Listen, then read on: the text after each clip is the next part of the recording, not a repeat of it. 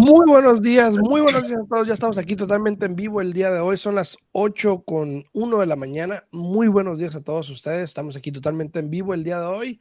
Aquí estamos en vivo hoy en Al Día en Bienes Raíces en Facebook. Estamos totalmente en vivo Al Día en Bienes Raíces en Facebook. Estamos en vivo también a través de YouTube, ahí a través de Alfredo Rosales, Century 21 Americana. Muy buenos días. Muy buenos días, BTT con pasta, ahí en YouTube que nos está saludando. Muchísimas gracias. Ya tenemos rato que no veíamos a BTT, ¿no? Sí, buenos días. Hasta me sorprendí.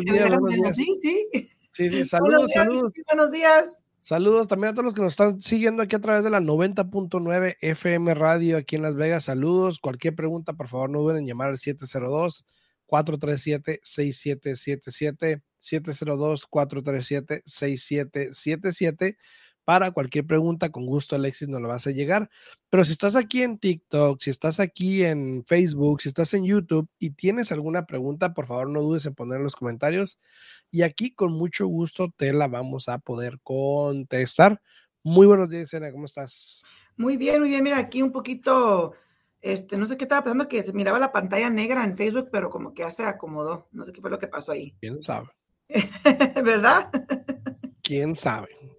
Eh, bueno, lo que está en boca de todo mundo hoy en día es, sin, sin el temor a, equivocarme, en referencia a bienes raíces, porque obviamente pues hay otras cosas en, boca de todo el mundo, ¿no? Pero en referencia a, a, a, bienes raíces es, ¿qué va a pasar el año que viene?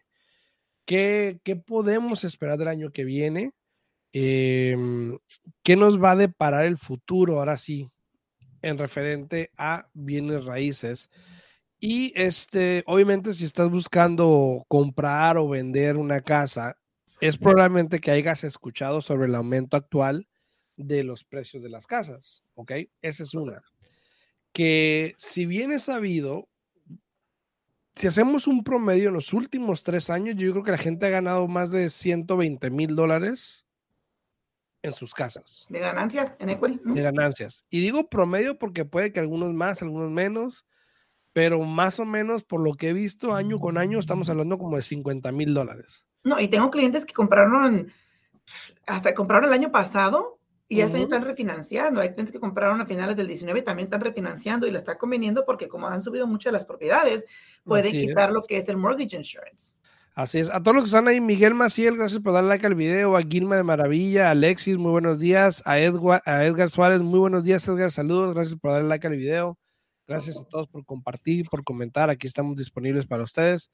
Entonces, sí, el año pasado, ahora, si vemos aquí, eh, para los que nos están viendo en YouTube o nos están viendo en Facebook, eh, en Facebook, en Al Día en Bienes Raíces, en YouTube, Alfredo Rosales, Centro 21 Americana, estamos viendo una gráfica del año, del año tras año, del segundo cuarto del año pasado a este año, cómo las casas se han apreciado por estado. Cabe destacar que el, el, color rojo son donde más se han apreciado las casas en el último año del segundo cuarto a este segundo cuarto de este año, ¿ok? Para que me entiendan. Eh,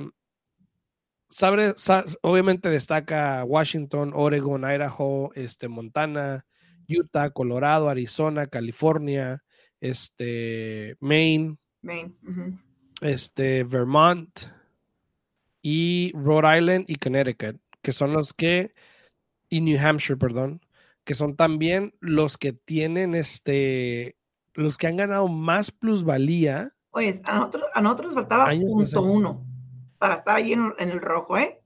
Sí, nos faltó poquitito, nos faltó poquitito. Ahora, el que más, el que veo que más ha subido es Idaho, ¿no? 37%, 37.1% ha subido Idaho. Y luego Utah.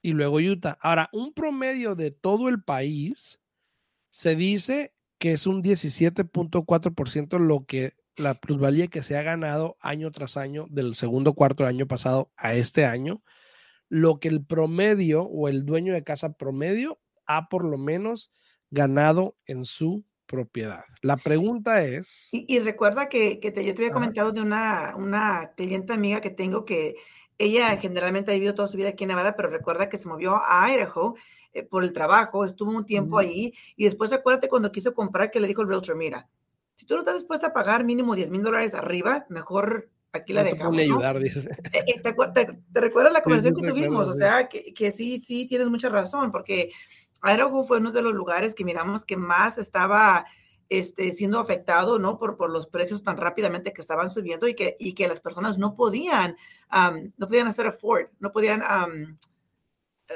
no sé cómo se dice afford. No les alcanzaba, pues, para comprar una casa, ¿no? Exacto, exacto. A las personas que le están dando like al video, a Leticia Orantes, muchas gracias, a Gay Varias, muchas gracias por dar like al video, se les agradece muchísimo.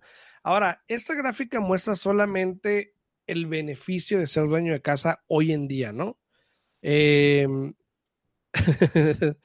este, el beneficio de que la gente que optó por comprar casa hace un año, dos años, tres años atrás, yo creo que hoy en día están muy bien parados en respecto a plusvalía, donde como bien tú dices, hay gente que está refinanciando para quitar el mortgage insurance, que de hecho hay una pregunta aquí de, de Miss Lady, dice, ¿puedes hablar un poquito del mortgage insurance? Voy a tocar un poquito el tema y así ahorita le voy a decir que toque un poquito el tema también, porque mucha de esta gente que compró casa, como tú dices, hace un año incluso, que le ganaron 50 mil dólares y te pones a pensar en 200 y algo, ya es más del 20%, ¿no? Exacto, exacto. Entonces, ¿qué es lo que ocupas para poder quitar el mortgage insurance de una propiedad? So, mira, eh, la mortgage insurance básicamente es la aseguranza sobre la hipoteca, ¿no? Y en el préstamo del FHA, sí o sí lo vas a pagar. ¿no? El FHA no discrimina y a todo mundo le cobra el mortgage insurance. Así tú entras con un 50% de enganche o así entras con un Pero para quitarlo, en, resumen, para quitarlo, ¿qué ocupas hacer para poder quitar un mortgage insurance de un préstamo? Claro, Porque, por ejemplo, si tienes el préstamo del FHA, la única manera de poder quitar el mortgage insurance es de que tienes que refinanciar ese préstamo a un préstamo convencional porque el FHA no te lo va a quitar. Tienes tú que refinanciar a un préstamo convencional para poder eliminarlo, ¿no? Y con el préstamo convencional, si ya tienes igual una ganancia de 20%, puedes refinanciar para poder quitar el mortgage insurance. Ahora, si tú tienes más de dos años con tu propiedad, ¿no? Y tu propiedad ha adquirido un 20% de ganancia porque tú has bajado la deuda original, un 20%, puedes quitar también el mortgage insurance, te comunicas con tu banco al que haces el pago y ellos te quitan el mortgage insurance.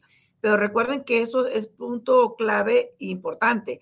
Tienes que haber pagado la mortgage insurance mínimo por dos años, una, y dos, tienes que haber bajado tú la deuda original 20%.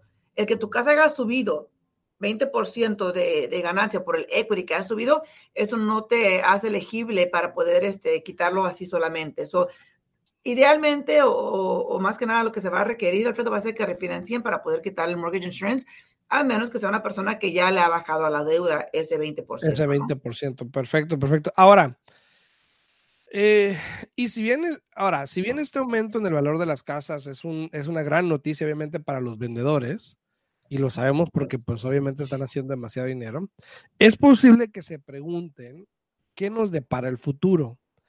¿Qué sigue para este 2022? A ver, déjame preguntar a mi buena mágica a ver qué va a seguir. Ah, sí. Eh, ¿Qué nos depara obviamente el futuro, no? Entonces, ahora, es posible que se pregunten eso. Ahora, ¿seguirán subiendo las casas? Esa es la primera pregunta que nos dan todo el tiempo, que nos hacen todo el tiempo. ¿Seguirán subiendo las casas? Eh, dos, los intereses ya sabemos que van a subir, ¿ok? Claro.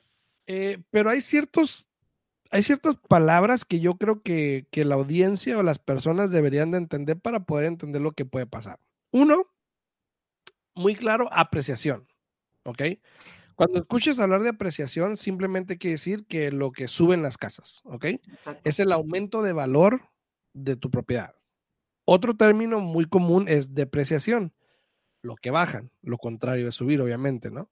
Y lo que va a pasar probablemente el año que viene, que es desaceleración, que es ya no van a pasar tan rápido o no va a subir tan rápido como actualmente está haciendo, que hay una aceleración de los precios de las casas muy rápida, que es lo que está causando estos números que estamos viendo en pantalla, del 20, 30, 22, 23, 24% de, de incremento de apreciación en un año. En un año. Ahora. Que no es normal. Que, no es normal. Para nada. Y recuerden que esto es promedio.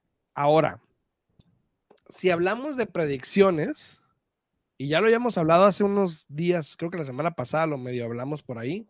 Si hablamos de predicciones de qué pudiese pasar el año que viene, ahora no lo tomen de mí, no es mi predicción, aunque concuerdo, yo creo que de alguna manera, eh, pero esta es de una encuesta que se hizo de eh, Pusonics, creo, creo que se llama, del tercer cuarto del 2021 que se acaba de hacer, las expectativas de qué es lo que puede pasar el año que viene con los precios de diciembre a diciembre. Y si bien es sabido, y ya lo hemos dicho mucho, que este año, por lo menos este año, terminamos arriba del 10%. Exacto. ¿Sí, o sí? Claro. O sea, es inevitable, ¿no?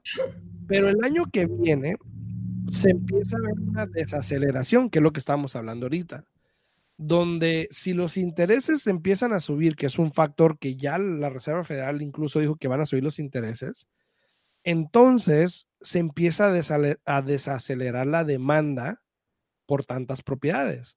Entonces empiezan a haber más propiedades en el mercado que se están quedando en el mercado, por lo tanto, tienden a reducir para poder alcanzar la demanda.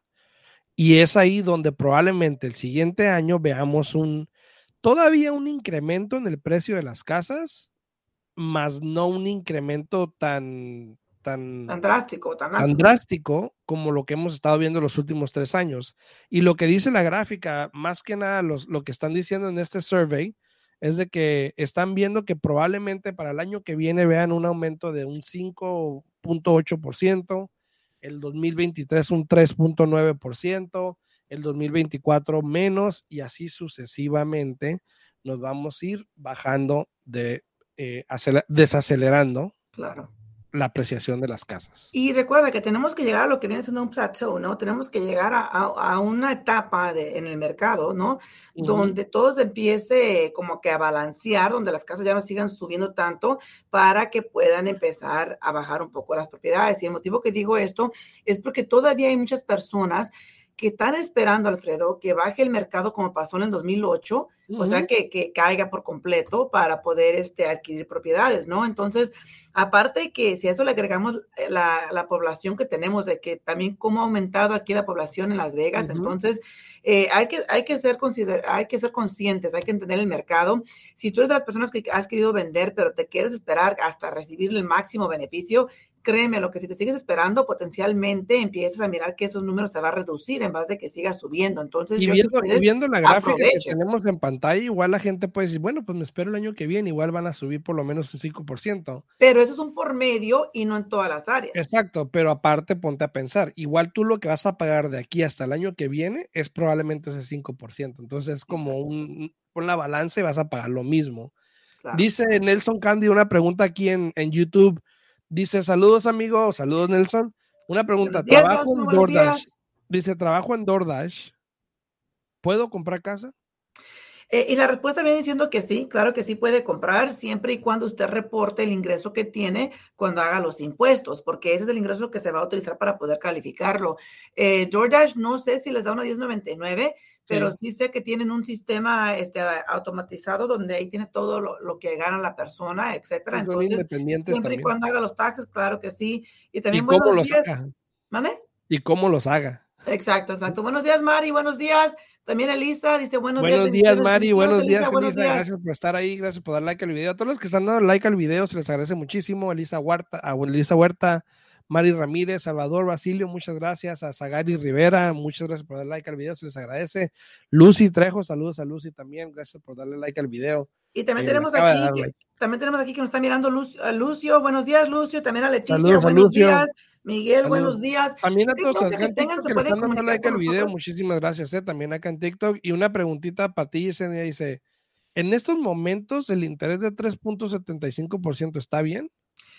Ah, le puedo decir que sí está bien, pero a la mera verdad eh, depende de qué está haciendo. No sé si está haciendo un refinanciamiento, sacando dinero a la casa, está comprando con FHA, está comprando con convencional, qué función de crédito tiene, pero aún así, un interés menos del 4%, claro que es muy buen interés, pero de nuevo todo depende de lo que está haciendo usted, ¿no? Dice Leticia, buenos días a todos, buenos días, buenos días. Y si no me equivoco, creo, Que, creo que Leticia está